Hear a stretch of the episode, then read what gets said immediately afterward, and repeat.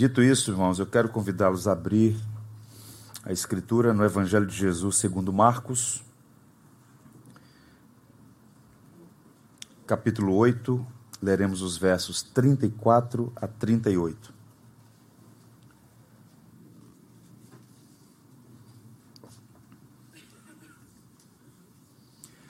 O custo do discipulado é o tema da mensagem de hoje, à luz de Marcos, capítulo 8, a partir do verso 34.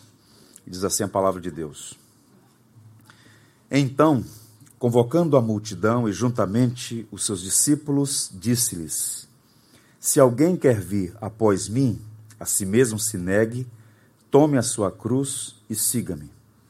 Quem quiser, pois, salvar a sua vida, perdê-la. E quem perder a vida por causa de mim e do Evangelho, salva-la. Que aproveita o homem ganhar o mundo inteiro e perder a sua alma? Que daria um homem em troca de sua alma? Porque qualquer que nesta geração adúltera e pecadora se envergonhar de mim e das minhas palavras, também o filho do homem se envergonhará dele quando vier na glória de seu Pai com os santos anjos. Que o Senhor nos abençoe. Depois de uma audiência privada com seus discípulos, Jesus chama a multidão, é o que Marcos diz. Nós sabemos, à luz do texto anterior, que os discípulos, representados por Pedro, reconheceram que Jesus é o Cristo, o Messias esperado. E a partir dessa confissão, tu és o Cristo, Jesus aprofunda, intensifica o discipulado com aqueles homens mostrando que, embora o que eles disseram, a confissão messiânica, fosse autêntica e verdadeira, eles não tinham ideia do que ela significava.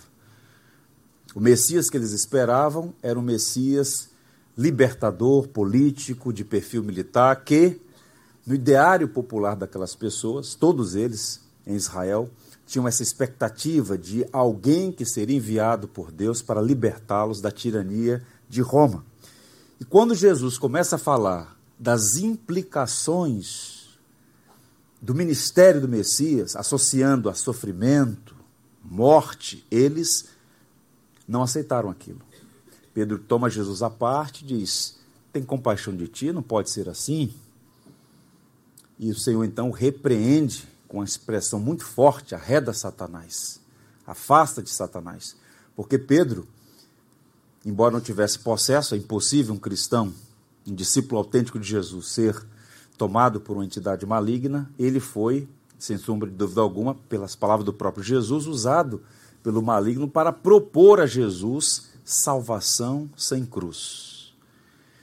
E quando o Senhor então esclarece que de fato era necessário que o filho do homem fosse preso, morto e ao terceiro dia ressuscitasse para completar a obra redentiva, feito estas observações todas, apresentado esse ministério messiânico que vai fazer por mais duas vezes até a cruz, até a jornada de Jerusalém, então ele se dirige à multidão. E Jesus pega a mensagem da cruz, morte e ressurreição, como um instrumento através do qual ele vai agora falar sobre esse discipulado, o custo do discipulado. Quanto custa seguir a Jesus. O sofrimento messiânico, a morte de Cristo na cruz, servirá como modelo para o discipulado. Jesus sabia que a visão deles era equivocada e, de igual modo, a visão do discipulado também. E aqui eu abro um parêntese: quem não entende a cruz não pode ser bom discípulo.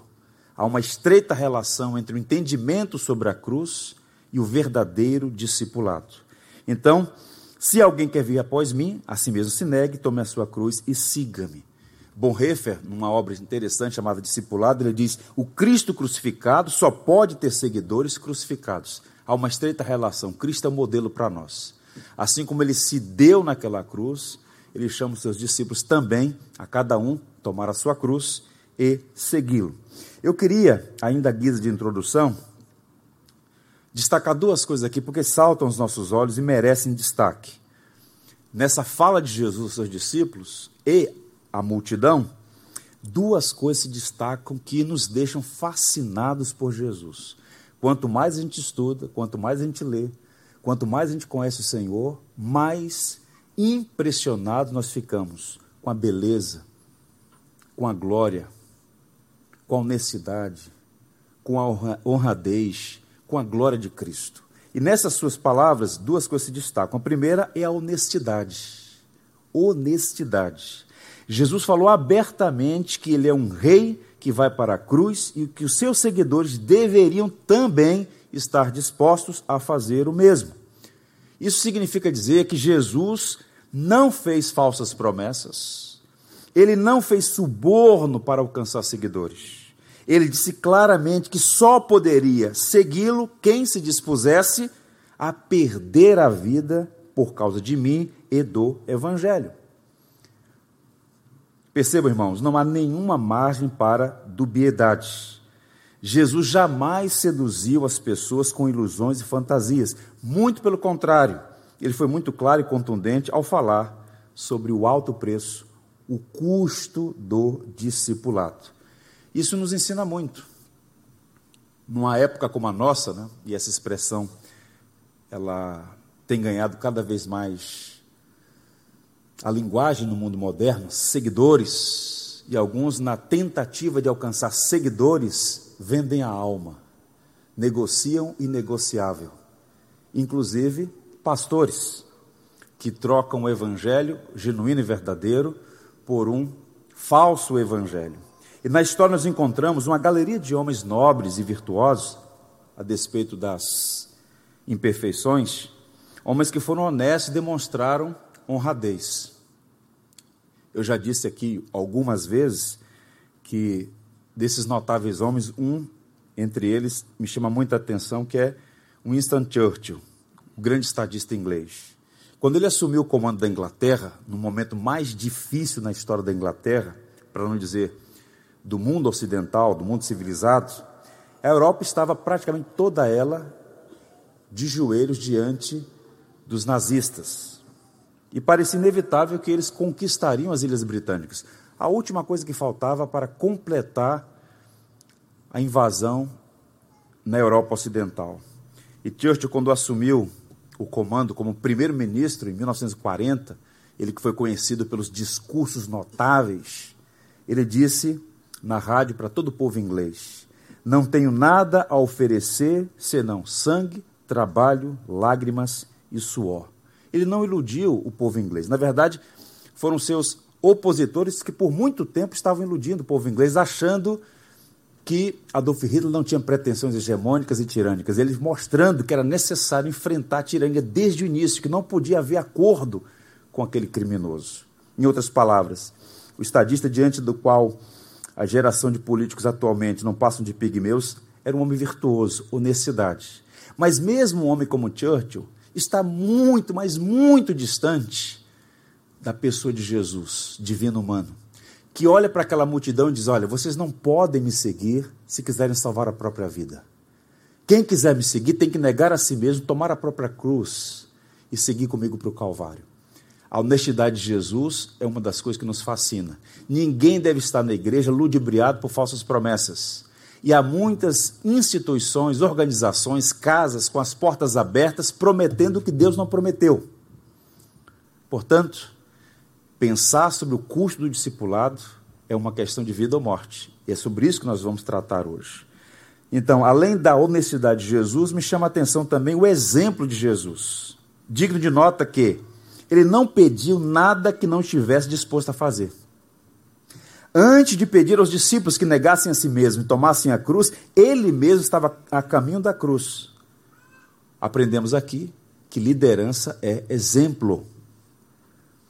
Quem quer liderar, seja a própria família, seja uma instituição, seja um ministério, seja uma igreja, tem que dar exemplo. O exemplo arrasta. É a forma mais eficaz de liderança, o exemplo. E o que Jesus está propondo àqueles homens, ele estava disposto a fazer. Na verdade, ele veio a este mundo com essa missão.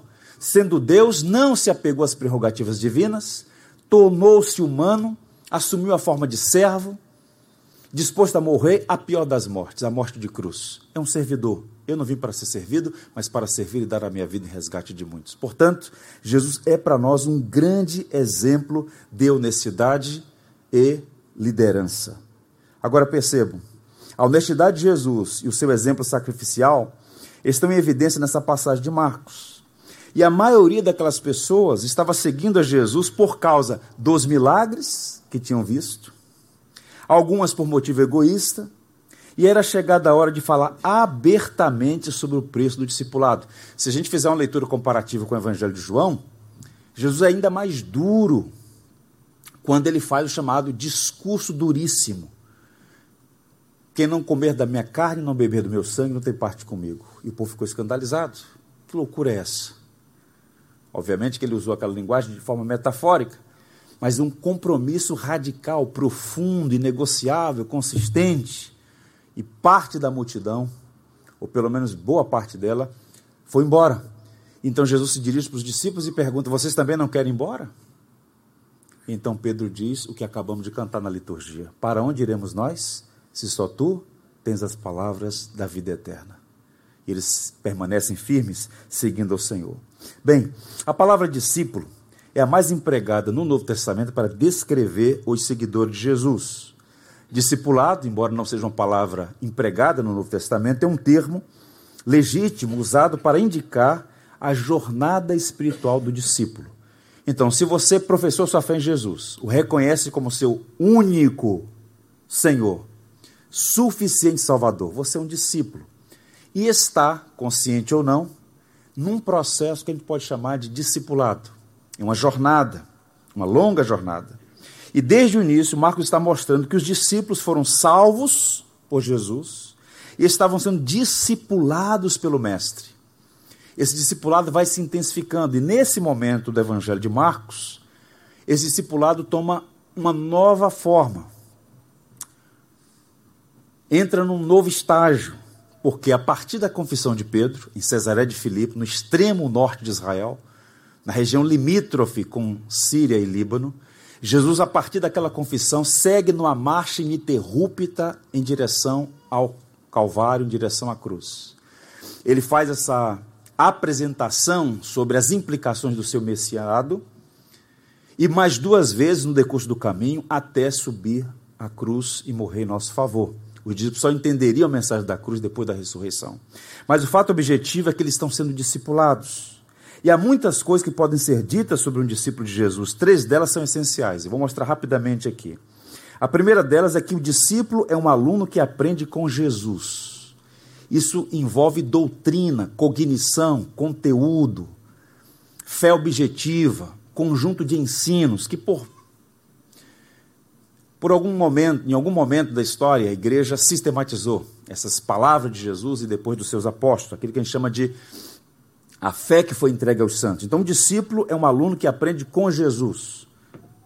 Doutrina. O discípulo é um membro integrado na família de Jesus. Isso quer dizer relacionamento. Não é apenas a mente que é iluminada. Não é apenas transmissão de conteúdo. Não adianta apenas conhecer a Bíblia e as doutrinas da igreja. É preciso ter relacionamento com Jesus e com o seu povo. A fé cristã, ela envolve esse elemento da cognição, da reflexão, é uma fé proposicional, mas ao mesmo tempo é relacional, é afetiva. A gente precisa amar a Jesus, ter afeição por Jesus, devoção por Cristo. Cristo é uma pessoa que, como nós cantamos, nos amou e por nós quis morrer.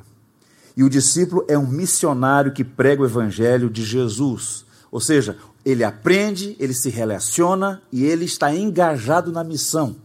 Uma missão da qual ou sobre a qual os anjos gostariam de realizar, mas foi dada a nós, os remidos, os seus discípulos, a igreja, o corpo de Cristo, a missão de anunciar o evangelho para fazer mais discípulos. O propósito, ou um dos propósitos pelos quais a igreja existe, é justamente esse: levar a mensagem para que mais pessoas sejam inseridas soberanamente na, no corpo de Cristo, na comunidade dos adoradores. Esse processo é discipulado, é fazer novos discípulos para Jesus. Em conexão com o texto anterior, então Jesus vai corrigir as noções erradas que circulavam sobre o papel do Messias, e tanto os discípulos quanto a multidão são exortados acerca do apreço ou melhor, do preço do discipulado. E a primeira coisa que se destaca aqui é muito significativa: se alguém quer vir após mim. A ideia aqui é de conectar-se a Cristo como discípulo. Seguidor de Jesus é aquele que vai atrás dele, como aprendiz, como aluno, como discípulo. E essa frase, por si só, mostra o caráter pessoal do chamado e, ao mesmo tempo, a natureza voluntária da resposta. Essas duas coisas também precisam ser destacadas aqui. Quando Jesus se dirige à multidão, é um apelo à multidão, mas ao mesmo tempo ele diz: se alguém, e essa é uma dimensão da fé cristã, a fé cristã tem o elemento corporativo. Vejam vocês, estamos aqui num culto público, corporativo, comunitário. Mas, ao mesmo tempo, tem a sua dimensão pessoal, você e Deus. Foi o missionário metodista Stanley Jones que disse: Deus tem filhos, mas não tem netos. Por isso, essa vocação é pessoal. O chamado de Jesus é para você. Se alguém quer vir após mim, negue-se a si mesmo, tome a sua cruz e siga-me. Ninguém pode seguir a Jesus por você. A devoção, a piedade dos seus pais é uma bênção, mas eles não podem seguir a Jesus por você. A sua piedade, sua devoção são uma bênção, mas você não pode seguir a Jesus por seus filhos. De modo que o nosso desejo de oração é que cada um dos nossos amigos, familiares, do nosso círculo relacional imediato também sejam seguidores, discípulos de Jesus. E uma coisa interessante ainda a se destacar é que nenhum deles, para os quais o convite se dirige, nenhum deles foi obrigado a seguir a Jesus. Não é por coação, não é por suborno, não é por constrangimento. Seguir a Jesus é uma decisão, precedida por um toque da graça, mas sempre voluntária. Ninguém vai para o céu puxado pelas orelhas. O indivíduo é tocado por essa graça, ele é conquistado por esse amor maior, de modo que ele se entrega, ele se dá, ele responde a esse chamado com uma decisão. A decisão de seguir o Mestre. O Senhor Jesus, portanto, fazendo esse apelo à multidão, falando sobre as implicações de segui-lo, eu queria destacar então pelo menos duas condições para o verdadeiro discipulado, que a gente pode chamar de o custo, o preço, as implicações do discipulado. Devoção total por Jesus e um compromisso incondicional com Ele. Essas duas verdades, a devoção total a Jesus e o compromisso inegociável com Ele, têm os seus desdobramentos, as chamadas verdades subsidiárias. E eu quero a atenção de vocês para partilhar isso. Vejamos. Devoção total a Jesus. Mais uma vez, o verso 34 é, digamos assim, a viga mestra desse parágrafo. Se alguém quer vir após mim, diz o que, gente? A si mesmo se negue, tome a sua cruz e siga-me. E eu tenho dito aos irmãos que a maneira mais eficaz de estudar a Bíblia é dialogar com a Bíblia, fazer perguntas ao texto. E esse texto de imediato impõe uma pergunta: O que significa negar-se a si mesmo? Você já respondeu essa pergunta? O que significa negar a si mesmo? A palavra grega empregada aqui significa basicamente dizer não a si mesmo. Em rigor, sugere a ideia de negar o eu e renunciar à própria vontade em favor de outra. O chamado de Jesus, portanto, é para abandonar, renunciar, deixar a vida egocêntrica, a vida centrada em si mesmo, na sua vontade, nos seus desejos, nas suas ambições. E diz: olha, se alguém quer me seguir, a primeira coisa que tem que fazer é abandonar a pretensão de ser senhor de si mesmo de ter a vida dirigida pelo próprio eu, centrado na sua natureza adâmica, para viver sob o senhorio dele. É por isso que Paulo disse: Não mais vivo eu, mas Cristo vive em mim. Paulo sabia o que significava negar a si mesmo e seguir a Jesus. Não sou eu que vivo mais, mas Cristo vive em mim. O doutor Warren Wisber num comentário muito pertinente, diz assim: Negar-se a si mesmo não é o mesmo que abnegação, que é a prática de, por um bom motivo, abrir mão de coisas e atividades. Negar-se a si mesmo é render-se a Cristo e tomar o firme propósito de obedecer à sua vontade. Porque no primeiro momento, é bom esclarecer isso, afirmar que é preciso negar a si mesmo soa como um tom negativo. E de fato, a palavra aqui sugere isso, dizer não a si. Tem um tom negativo. Mas não para aí. Não é negar-se a si mesmo e ponto. É negar-se a si mesmo para devotar-se a Cristo. É deixar de pretensamente ser senhor de si para submeter-se ao senhorio de quem é digno de ser nosso mestre, nosso salvador. E essa exigência, meus irmãos, a exigência do discipulado é difícil. É difícil porque, por natureza, nós não queremos isso. Você e eu, nós somos filhos de Adão. E Adão caiu porque teve em algum momento o desejo maligno pela autonomia, o desejo de ser soberano, de ser capitão da alma, de não prestar contas a ninguém. E quando a serpente chega, olha, esqueça o que Deus disse. Eu te digo mais: vocês não apenas não vão morrer, como também serão como Deus. E eles abriram os olhos, caramba, autônomos, senhores, livres. E na ânsia de quererem ser livres, foram escravizados. Eles e seus descendentes. Aqui estamos nós, como fruto daquela tolice dos nossos primeiros pais. Então, por natureza, não é fácil negar a si mesmo. E o mundo, o sistema inteiro, promove esse discurso da autonomia da gerência de si mesmo, da valorização do que vem sendo chamado de autoestima. A indústria da autoajuda, meus irmãos, está em franco crescimento no mundo. No mercado editorial, nos chamados livros seculares, e também em algumas supostas editoras cristãs, o que mais tem vendido são livros de autoajuda, sessões inteiras sobre técnicas para fazer o indivíduo se sentir bem e essas técnicas são baseadas num tripé. Tripé um conectado. Tripé, eu diria, em alguma medida, como uma unidade orgânica. Amor próprio, autoestima e valorização do ego. Então as pessoas querem alimentar o próprio coração com essas coisas. Amor próprio, autoestima, valorização do ego. Vejam, e aqui a gente precisa fazer um contraponto alguns reformados do miolo mole.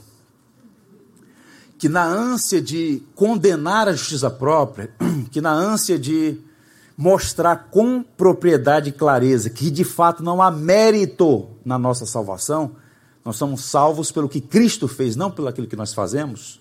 Não há um justo nenhum sequer, somos salvos pela graça somente. Então qual o perigo? Na ânsia de combater a religião meritória, alguns vão por extremo oposto. A falsa ideia de que o homem não tem valor. Meus irmãos, o homem tem valor.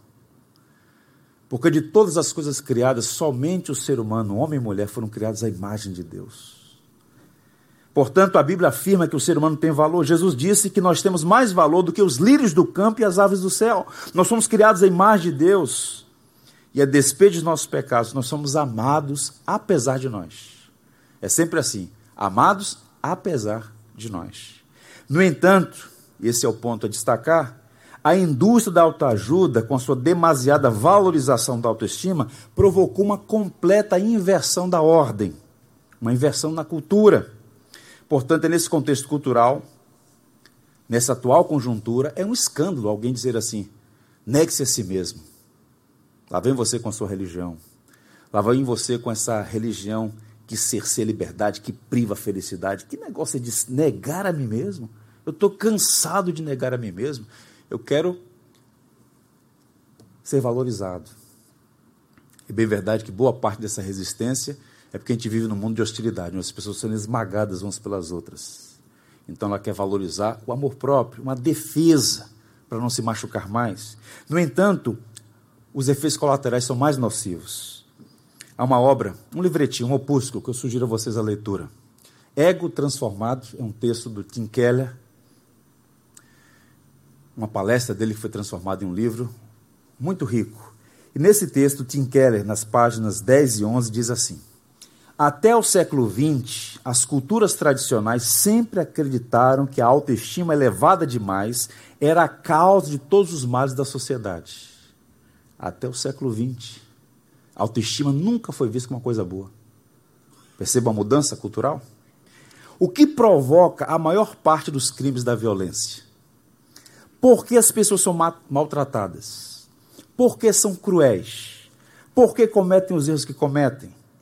A resposta tradicional diria que a culpa era do ubris, palavra de origem grega que significa soberba ou autoestima elevada demais. Tradicionalmente, era assim que se explicava o mau comportamento das pessoas. O homem orgulhoso era visto como potencialmente perigoso. No entanto, a sociedade ocidental de hoje desenvolvemos um consenso cultural totalmente oposto. A base da educação contemporânea, a maneira de tratarmos os encarcerados, o fundamento da maior parte da legislação moderna e o ponto de partida de aconselhamento de hoje são o oposto do consenso tradicional. E ele encerra.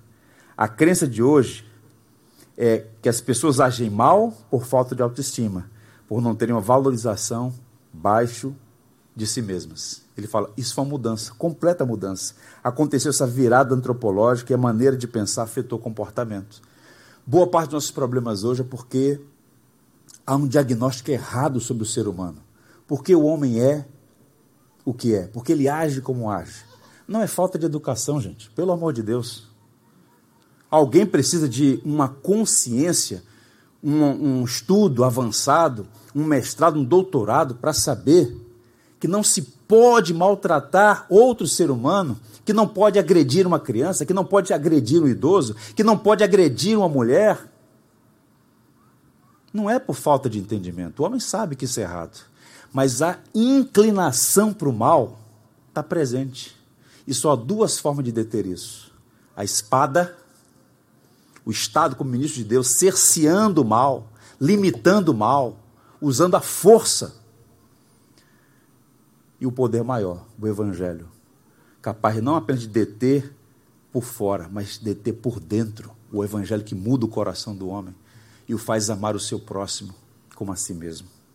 Percebam, a teoria do mau comportamento como resultado da baixa autoestima é atraente, porém é falsa. É justamente o oposto. Os crimes, os conflitos relacionais, a autoindulgência e outros vícios nascem de uma visão muito elevada de si mesmo, da chamada idolatria do coração inflamado. Portanto, aos irmãos que desejam aprofundar esse discipulado, permanecer firme na caminhada com Jesus, na vida cristã autêntica, negar-se a si mesmo não é uma opção, é um imperativo. Agora, nós sabemos, a decisão de negar a si mesmo não é fácil. Por quê, pastor? Já disse e vou reiterar. O coração humano é vaidoso, dominado pelo orgulho, sempre protestará contra a ideia de entregar o comando da vida a outro senhor. Por isso Jesus disse: é impossível ter dois senhores. Você não pode ter dois senhores. Você é tentado a ter dois senhores, mas na prática é impossível. Porque a um há de amar e a outro odiar. Por isso, só é possível negar a si mesmo se formos levados até o Calvário, contemplar a cruz de nosso Senhor a visão do Cristo crucificado é o mais poderoso recurso contra o nosso orgulho, e é diante da cruz que nós nos rendemos a Jesus e dizemos: Tu és o meu Senhor, eu entrego a minha vida a Ti. E talvez parte dos seus problemas, das suas lutas e conflitos, seja porque você está tentando o impossível seguir a Jesus estando no comando da sua vida. Isso é impossível. E há muita gente nas igrejas. Aqui, na mente, Jesus Cristo é o Senhor mas no dia a dia ela toma as rédeas da sua vida. As decisões são dela, ela não se submete a ninguém, a nada, é imperiosa, altiva, orgulhosa, ainda que passe um verniz de piedade nisso. Qual o recurso, meus irmãos, para, na prática, negar a si mesmo? A cruz. A cruz. Não existe evangelho sem cruz, não existe igreja sem cruz, não existe vida sem cruz. A cruz é o que há de mais glorioso, é o centro de tudo. O John Stott, nosso professor, diz assim: toda vez que olhamos para a cruz, Cristo parece dizer-nos: ouçam, estou aqui por causa de vocês. É o seu pecado que eu estou levando, é a sua maldição que eu estou sofrendo, é o seu débito que estou pagando sua morte que estou morrendo. Nada na história ou no universo nos torna tão conscientes de nossa pequenez como a cruz. E ele encerra fazendo um apelo. Nada na história ou no universo diminui tanto o nosso tamanho como a cruz. Todos nós temos um, ideias exageradas a nosso respeito, especialmente no que se refere à justiça própria, até que visitemos um lugar chamado Calvário. É lá aos pés da cruz que voltamos ao nosso tamanho normal. O antídoto para o orgulho é o Calvário. Contemplar o Rei da Glória se posicionando como um servo, dando a sua vida por nós.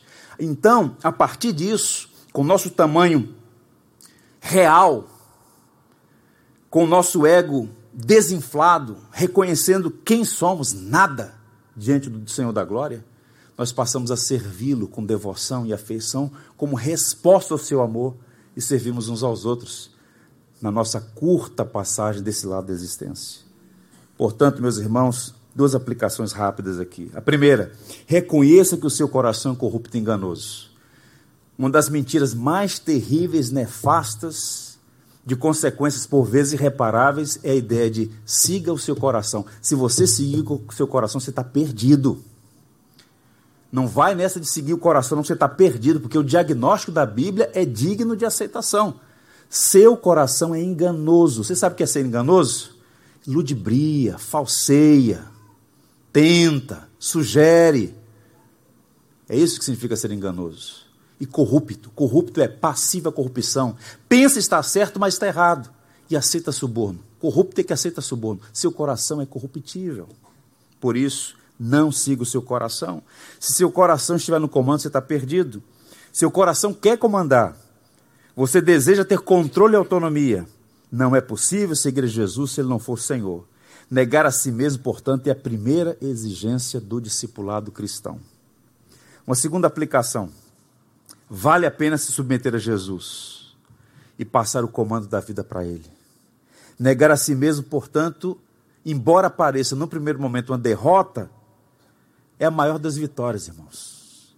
Colocar-se sob o senhorio de Jesus e devotar a Ele é a maior glória e a fonte de alegria e contentamento que uma pessoa pode experimentar. Senhor, eu não sei, eu não posso. Guia minha vida. Dirige os meus passos. Veja, irmãos, a gente precisa ter um choque de realidade. Voltar ao nosso tamanho normal. Você não tem gerência de nada, você não é senhor de nada tudo que você tem veio graciosamente das mãos de Deus. A vida é um dom de Deus, as habilidades vieram da mão do Senhor. É bem verdade que você foi diligente para avançar com o que ele já te deu, mas tudo vem dele, de modo que é um sopro, uma neblina que cedo passa. A coisa mais sensata é submeter ao Senhor e viver os seus propósitos. Aqui, esperando, portanto, o glorioso dia. O apóstolo Paulo, a quem tanto estimamos, um apóstolo dedicou sua vida ao Evangelho. Paulo era altivo, tinha tudo para ser altivo sob os olhos do homem. Entre os judeus ele era destacado, ainda muito jovem, aos pés de Gamaliel. Estudou em Tarso, um dos grandes centros de universidades do mundo antigo, cidadão romano. Tinha influência em várias ciências, muito capaz.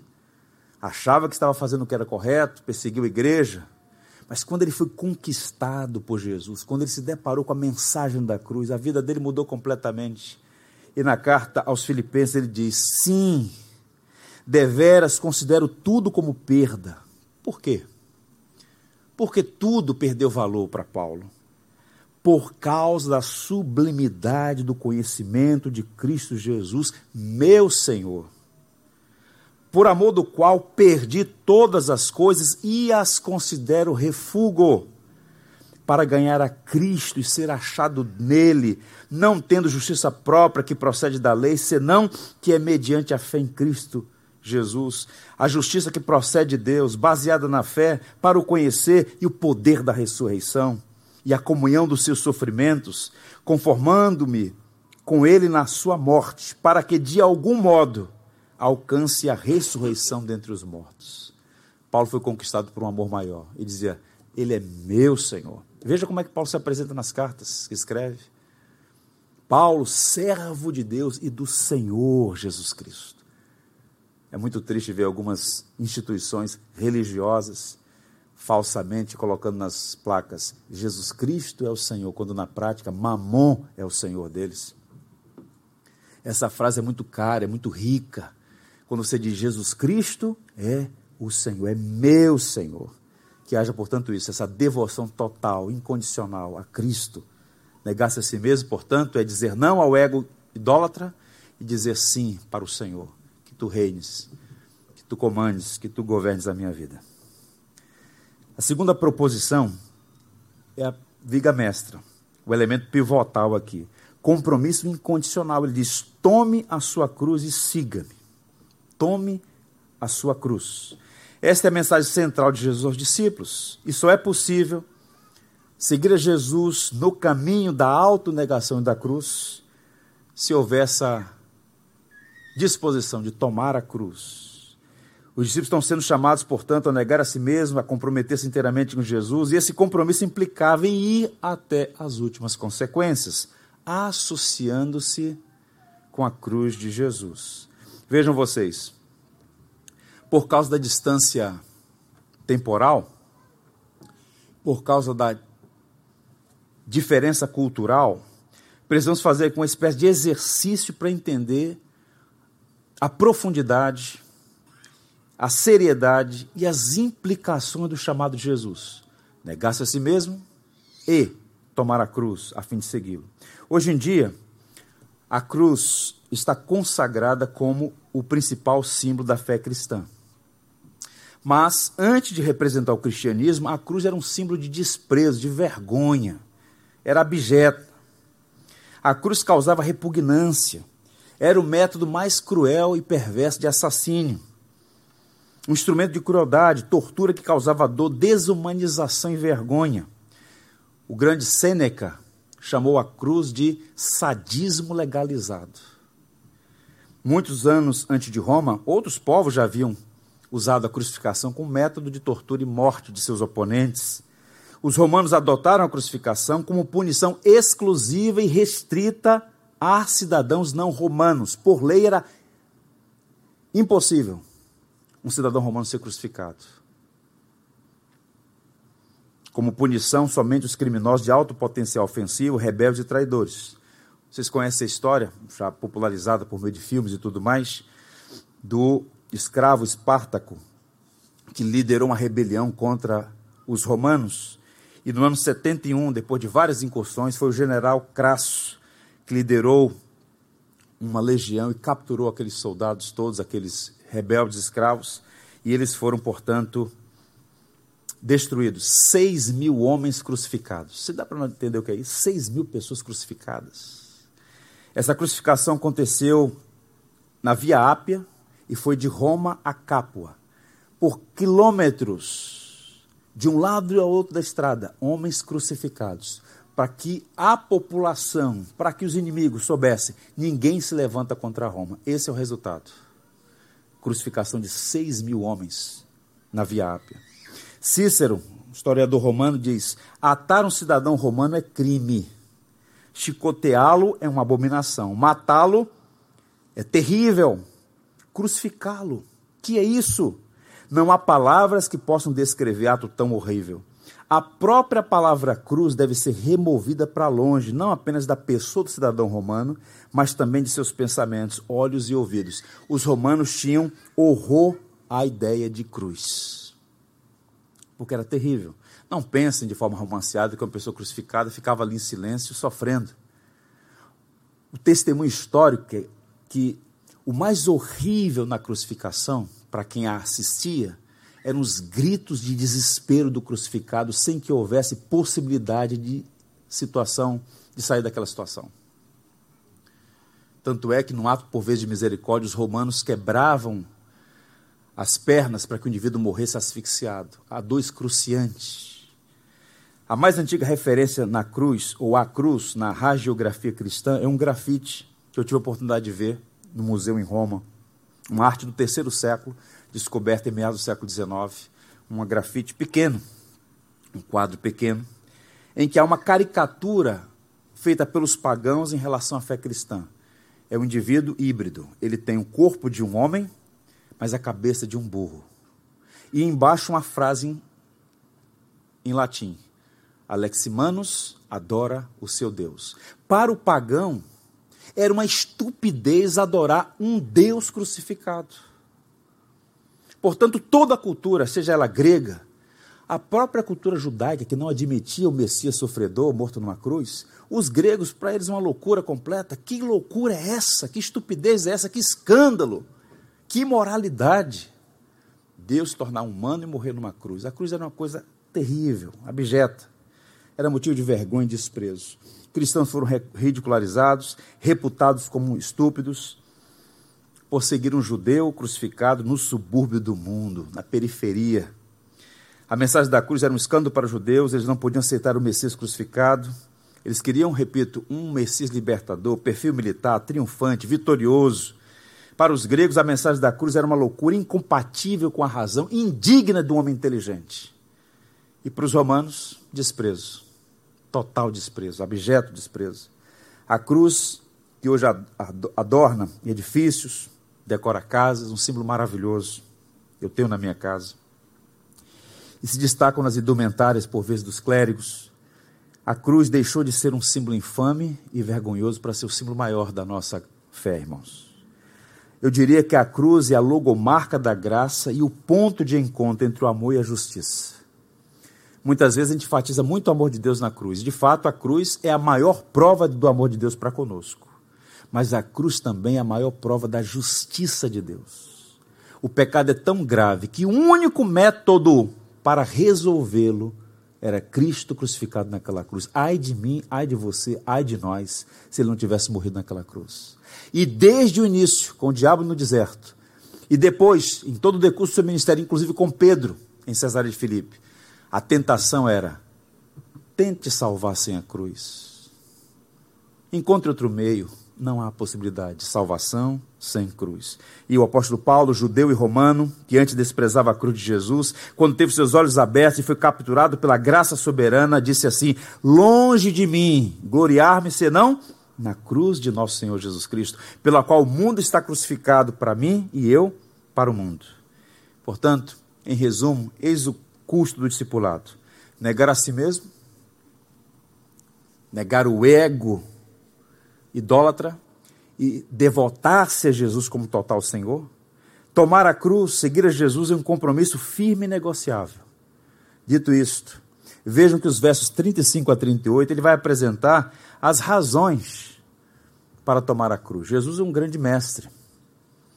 E de forma pedagógica, instrutiva, paciente, ele vai adicionar aqui, vai colocar os aditivos, as razões pelas quais o discípulo deve negar a si mesmo e tomar a cruz. Vejam, tomar a cruz é a única maneira eficaz de salvar a vida. O verso 35 diz: Quem quiser, pois, salvar a sua vida, perdê-la. E quem perder a vida, por causa de mim do Evangelho, salvá-la.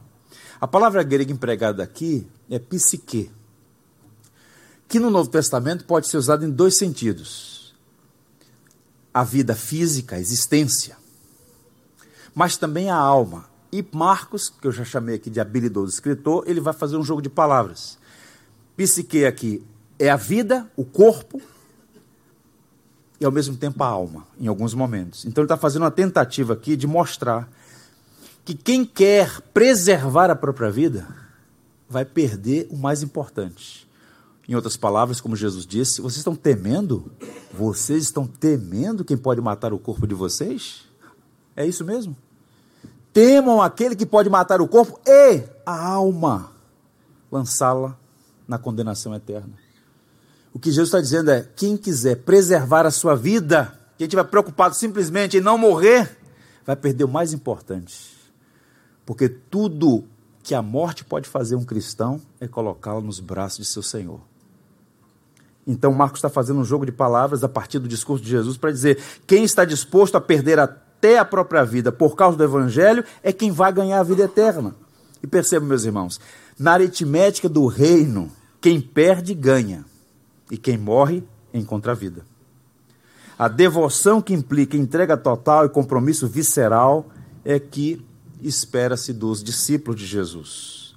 Enquanto estava meditando sobre essa passagem, tão profunda, tão confrontadora, eu lembrei, por exemplo, dos mártires de Nagasaki. Quando nós falamos de Nagasaki, lembramos logo dos eventos decorrentes da Segunda Guerra Mundial. Mas lá atrás, no século XVI, houve um esforço para evangelizar o Japão por meio de um homem chamado Francisco Xavier. Cristão sincero, verdadeiro, que foi ao Japão e às ilhas no entorno para evangelizar. Ele chegou ali em 1597, início do século XVI, na verdade, e fez um trabalho. Em pouco tempo, em menos de 50 anos, 300 mil pessoas tornaram-se cristãs. E o evangelho estava crescendo ali.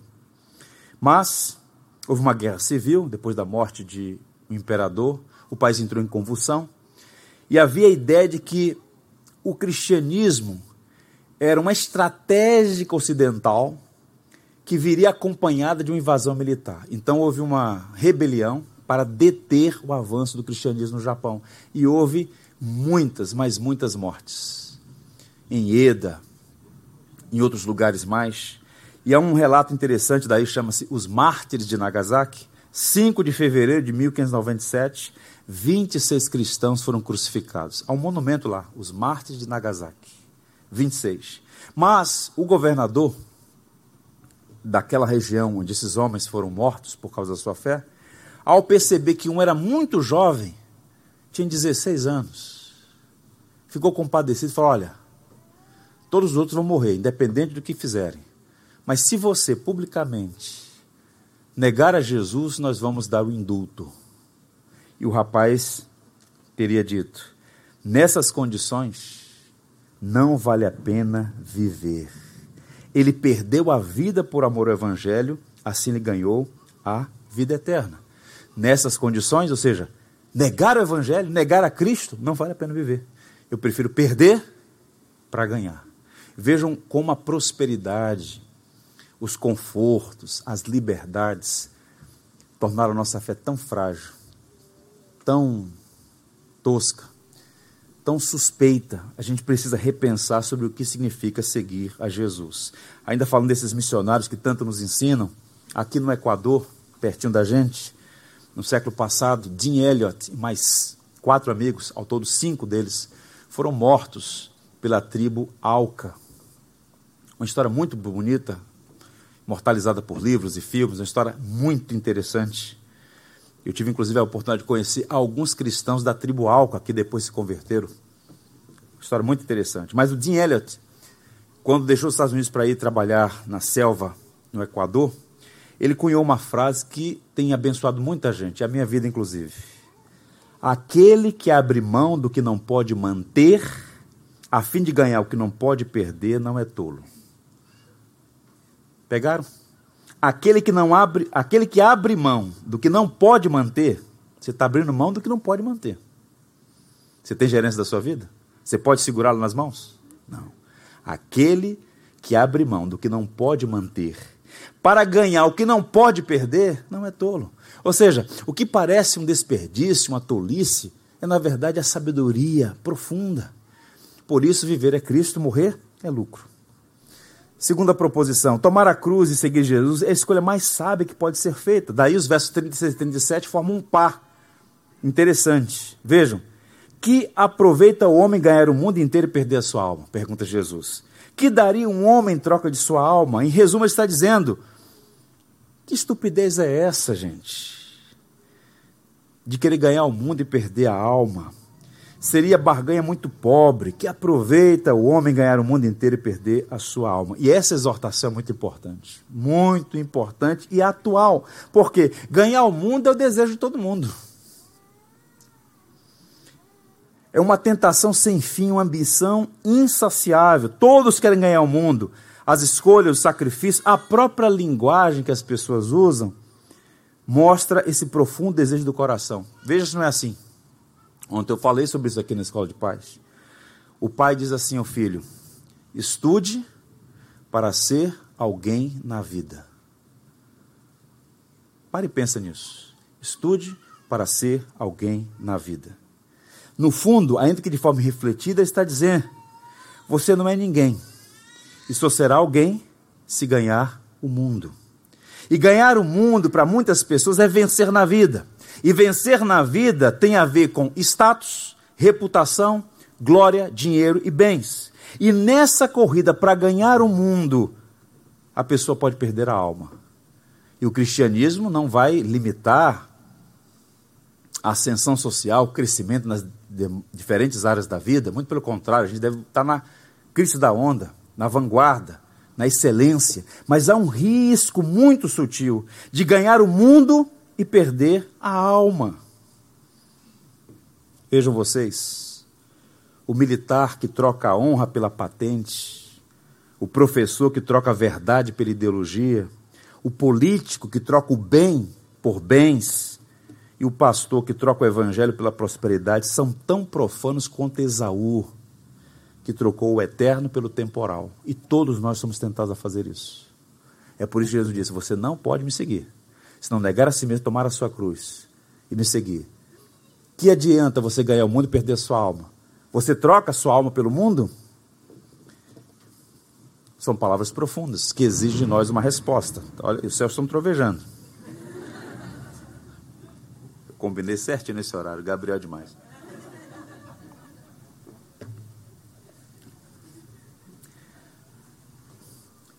Eu li outro dia um livro Gosto muito desse, muito fascinado pelos assuntos de guerra. E eu li um documento que são os documentos abertos da Alemanha Oriental. Questão de espionagem, informante, contatos. E tem um relato que foi aberto agora, recentemente, coisa de 10 anos. Um cristão foi contactado para servir como informante da polícia secreta da Alemanha Oriental.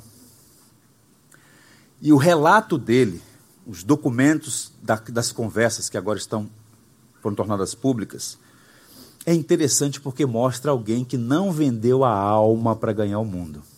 O texto diz assim: Após um exame intenso e detalhado das minhas convicções religiosas como cristão, tenho que lhe dizer, isso ele em diálogo com alguém que estava tentando cooptá-lo para trabalhar como informante. Tenho que lhe dizer que não posso fazer concessões aos fundamentos em que acredito para fazer o que me pede.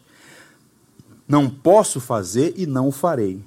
Não posso justificar tal comportamento com aquilo que o Novo Testamento exige de mim.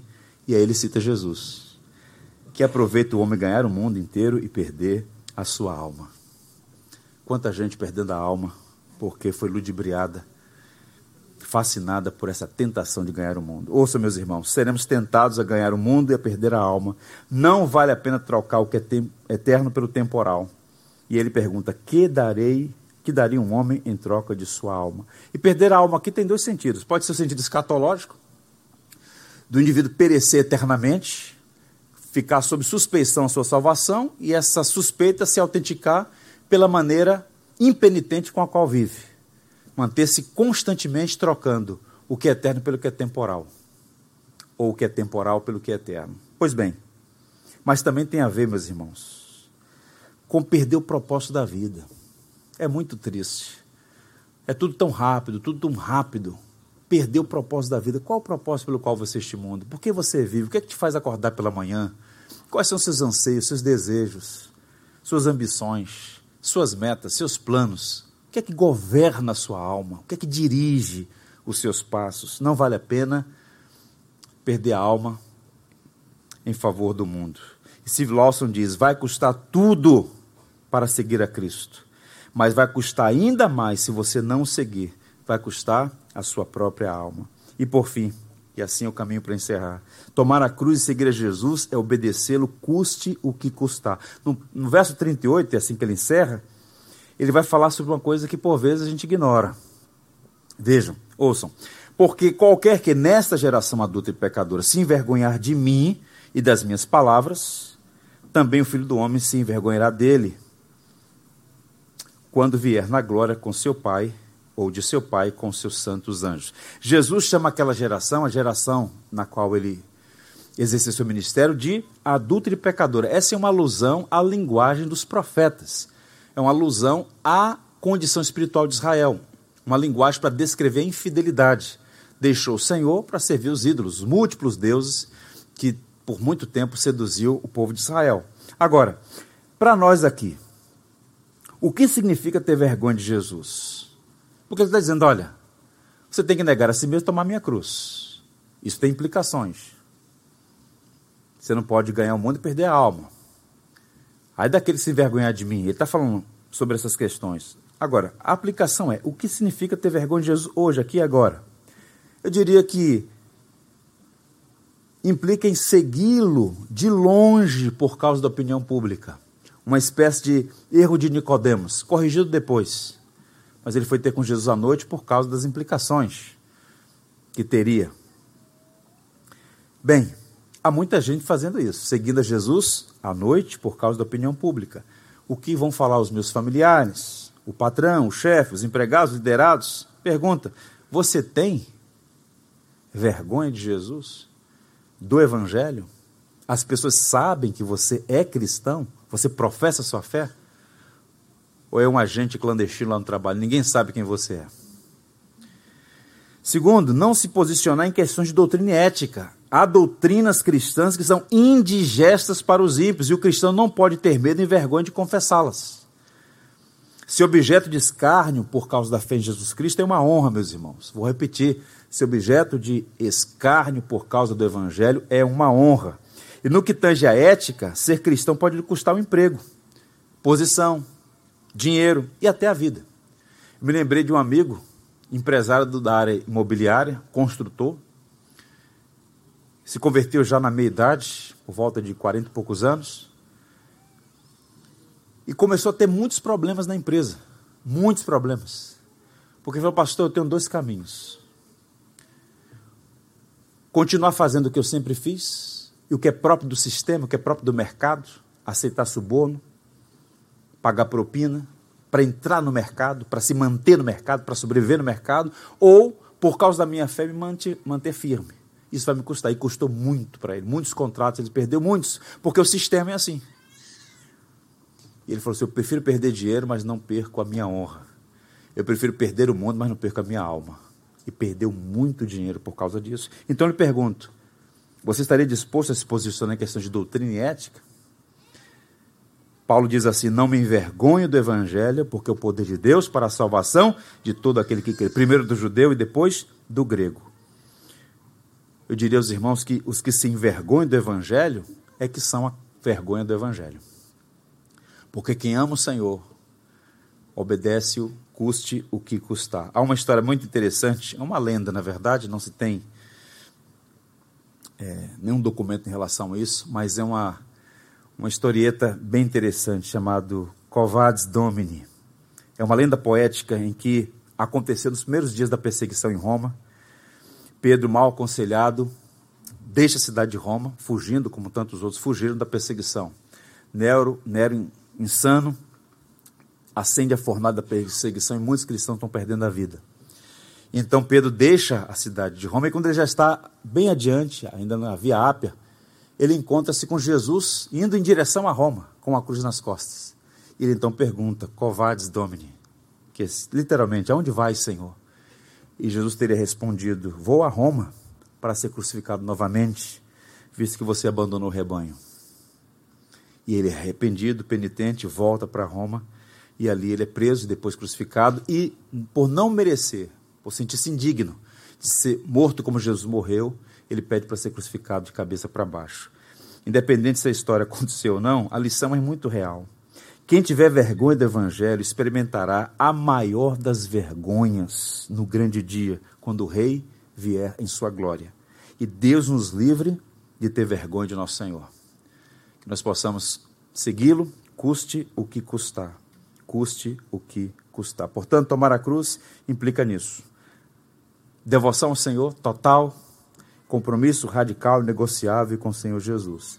Não sei se vocês pensam assim, ou já ouviram coisas desse tipo.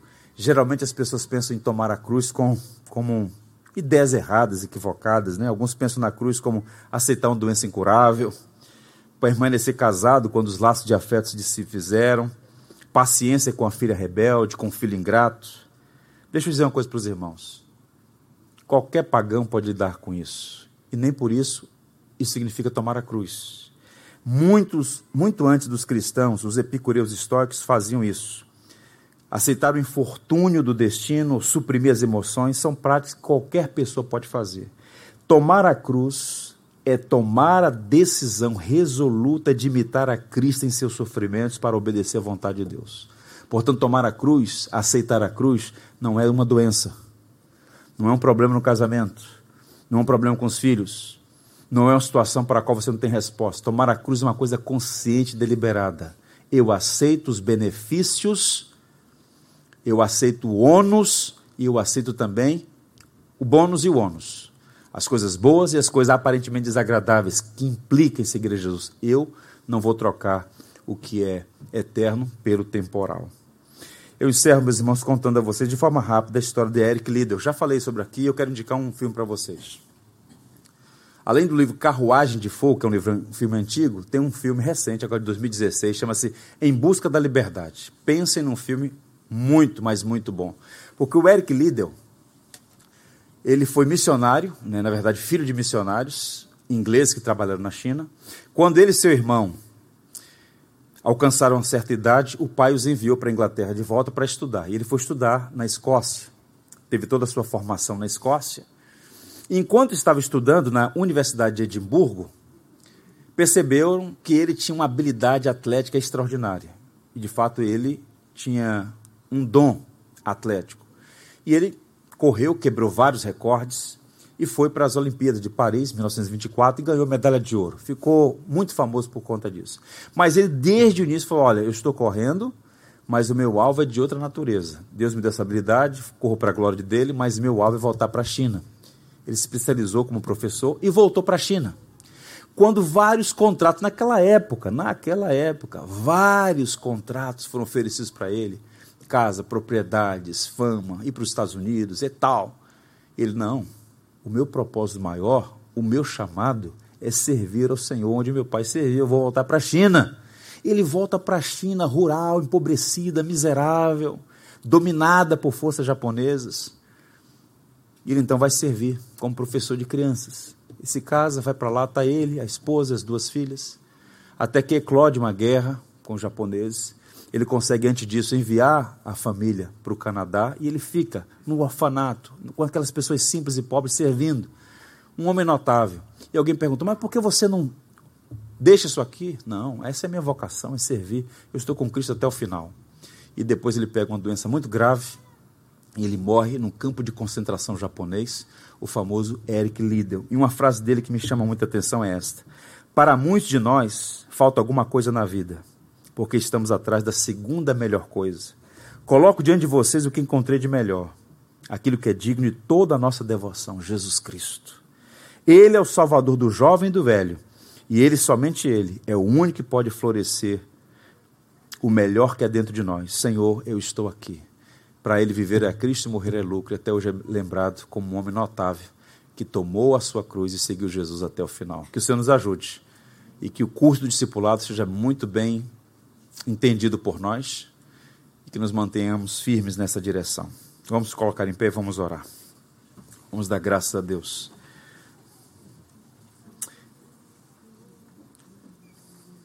Faremos duas orações. Uma primeira cantada. É o hino 132.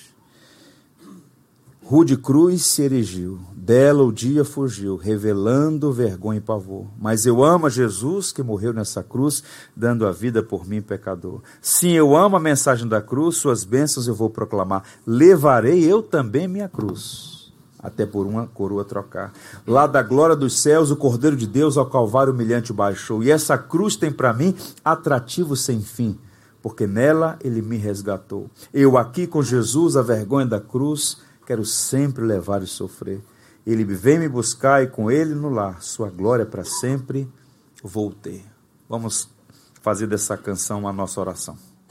Tudo que tens feito, por tudo que vais fazer, por tuas promessas e tudo que és, eu quero te agradecer todo o meu ser. Te agradeço.